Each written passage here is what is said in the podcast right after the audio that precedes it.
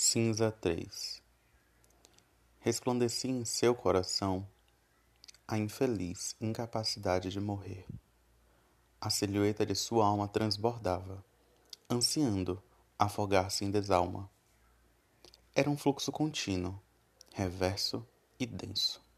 O rio em que fluíam suas emoções desaguava no mar de sua existência.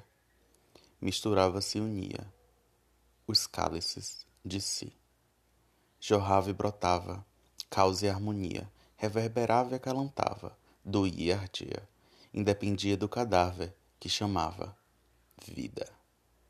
Tomado por eviscerações, explodiam as emoções, repletas de depressão, felicidade maior, tristeza no fim do dia.